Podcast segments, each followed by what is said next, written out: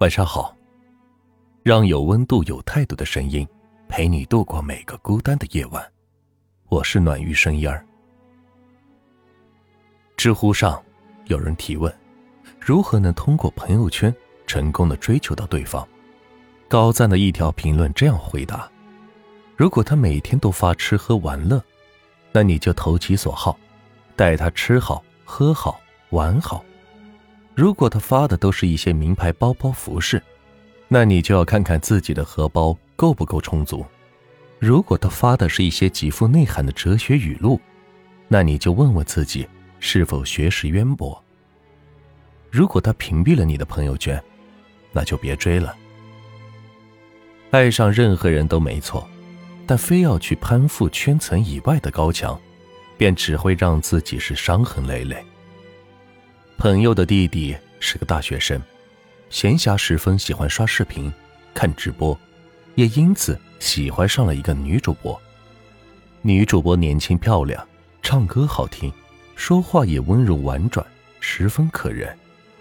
弟弟把自己的生活费全部都拿来打赏女主播，为此还去借了网贷。此事被家里人发现，感到是震惊无比。弟弟却说。你们懂什么？我这是为了爱情。朋友细细去查，发现弟弟加了女主播的微信，进了女主播的粉丝群。每当女主播开播的时候，都会在群里艾特弟弟，提醒弟弟去看直播。当然，女主播也是艾特了其他的人。翻开弟弟和女主播的私人聊天记录，全是弟弟单方面对女主播的表白。女主播有时候回复。有时候不回复，也从没有说过要做弟弟女朋友的话。朋友斥责弟弟，这是单相思。弟弟不同意，他觉得自己正在追求女主播，只要家人不阻挠，他总能是追到女主播的。然而，没多久，女主播却把弟弟给删掉了。弟弟很生气，认为是家人的阻挠导致女主播拒绝了他。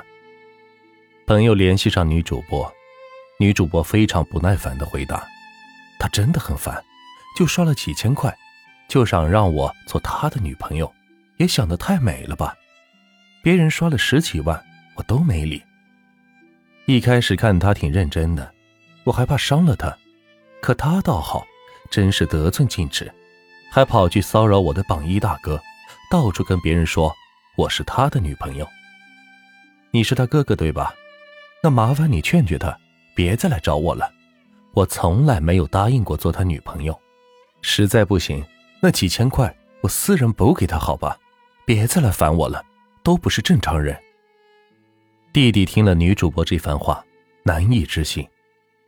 原来我在他眼里不是正常人。他心心念念的初恋，以为自己奋不顾身的爱情，在对方眼里，只不过是令人厌烦的骚扰。